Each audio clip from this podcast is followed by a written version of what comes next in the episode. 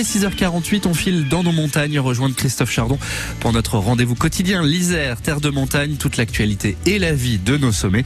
À un mois du début des vacances, les cyclotouristes isérois et les autres bien sûr vont être ravis de la sortie du magazine Échappé. Laurent Belluard, son rédacteur en chef, nous explique pourquoi. Laurent Belluard, bonjour. Bonjour Christophe. Allez, échapper en Nubaï à vélo avec vous aujourd'hui. Oui, Christophe, un peu de réclame pour cette édition 2022 du magazine Échappé dédié à l'Ubaï, cette lointaine mais belle vallée des Alpes de Haute-Provence, et plus particulièrement à ces routes qui irriguent ce territoire, donnant sur les Hautes-Alpes et le Var, mais aussi l'Italie voisine. Mais l'Ubaï, c'est surtout une multitude de cols d'altitude, dont la fameuse route de la cime de la Bonnette, la plus haute d'Europe, à plus de 2800 mètres d'altitude.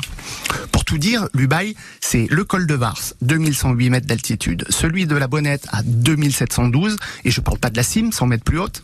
C'est aussi le magnifique col de la Moutière à 2454 mètres d'altitude, et le tout aussi beau et sauvage col de la Caillole à 2324 mètres, ou encore le col d'Alos, niché lui aussi au-dessus de 2000 mètres, à 2244 pour être exact. Cette année, dans ce magazine de 132 pages, on a rajouté quatre options de parcours qui valent vraiment le détour.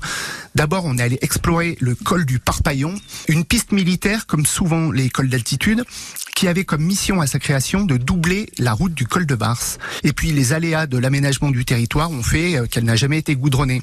C'est donc une piste à remonter en VTT ou en gravel, même si je connais des cinglés qui sont montés sur un, en vélo de route pur jus, chapeau à eux. Parce que le Parpaillon, c'est quand même une affaire à 2637 mètres d'altitude et encore pour l'entrée du tunnel. Car oui, dans ce paysage où aucune construction n'est visible, on se retrouve face à un tunnel de 500 mètres de long, sans lumière évidemment, fermé par deux immenses portes en acier.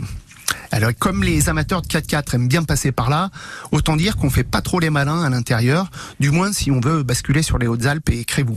J'ai même un camarade cycliste, allez, je balance son nom puisqu'il nous écoute, David Paul Véroni, éminent cyclosportif euh, français, qui m'a raconté l'avoir traversé à quatre pattes en traînant son vélo car à l'automne, le tunnel s'était transformé en patinoire. On a aussi fait une superbe boucle par le col de la Moutière qui s'enchaîne après l'ascension de la cime de la Bonnette, un col borgne euh, la plupart de l'année, sauf lorsque la neige disparaît, à partir de juillet généralement, une piste carrossable de quelques kilomètres permettant de retrouver la route de la Bonnette au niveau du faux col de Restefond et de redescendre sur Josier.